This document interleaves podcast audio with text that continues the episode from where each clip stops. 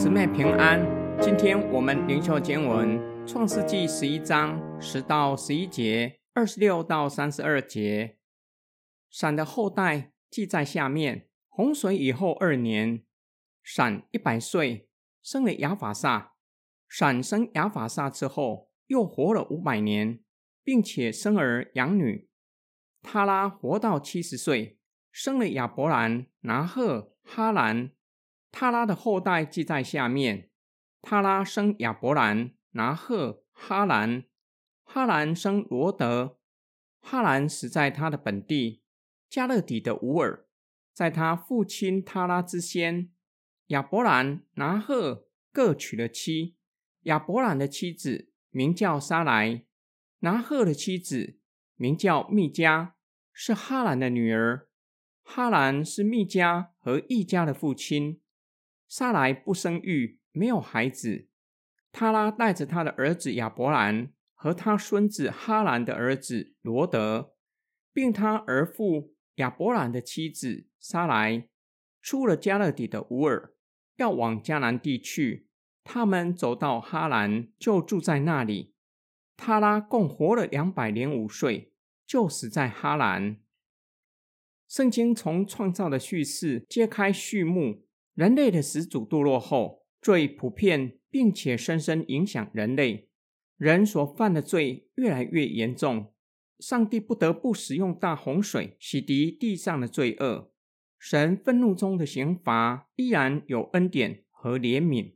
挪亚全家是神所拯救的渔民，是大洪水之后的新人类。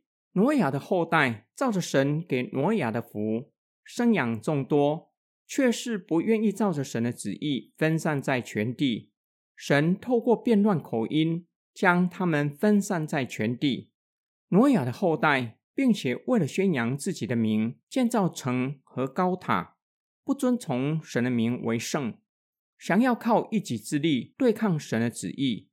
我们看见罪在人的里面，并没有因为大洪水而除去，反而日益昌盛。神已经应许挪亚。不再以大洪水毁灭万物，神要如何解决人类现在罪恶中的困境呢？若不解决，全面性的审判极有可能再次降临。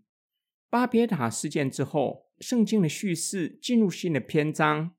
神再次在世人中间寻找人，拣选了亚伯兰，日后被神改名为亚伯拉罕。亚伯兰是闪的后裔。是盟约的继承人，他在乌尔多神文化的环境中成长。他的妻子名叫沙莱，不能生育，没有孩子。我们若是还记得神对女人说的话，他的后裔要伤蛇的头。沙莱不能生育，上帝如何完成他的计划？他拉带着亚伯兰夫妇和孙子罗德离开乌尔，要往迦南地去。来到哈兰，就住在哈兰。今天经文的默想跟祷告，这份家谱告诉我们两件事。第一件事，人类的寿命正如上帝所说的，当神的灵不永远住在人的里面，人的寿命顶多只到一百二十岁。闪的后代的寿命日益减少。第二件事，巴别塔叙事结尾的地方，并没有看到神赐给人的福。难道上帝任由人类分散后，让人自生自灭吗？当罪恶满盈的时候，再次全面性毁灭万物吗？我们是罪人，时常忘记与神所立的约，忘记要活出基督徒应有的样式，甚至可能连谢饭祷告都省略了，忘记了。上帝并不像我们，他没有忘记自己说过的话，也没有忘记他的应许。更没有忘记透过挪亚与一切活物所立的约。神在世人已经忘记，甚至越来越刚硬抵抗神的时候，在世人无法察觉之下，神一步一步的成就他的救赎计划。神从早已经忘记创造生命之神，从被偶像辖制之下的世人拣选了亚伯兰。圣经没有说明原因，只说撒来不能生育。没有孩子，我们像亚伯兰和撒莱，并不是比别人优秀，或是有怎样的特质才蒙上帝拣选。只因神的爱临到我们的身上，神要在他们的身上成就救赎计划。我们蒙拣选的时刻，有可能也面对人生中极大的困境，是我们无力解决的，只能够默默承受。就像沙来无力解决不能生育的困境，只能默默承受周遭的人异样的眼光，默默承受痛苦。然而，神的恩典悄然临到，扭转困境正在运行中。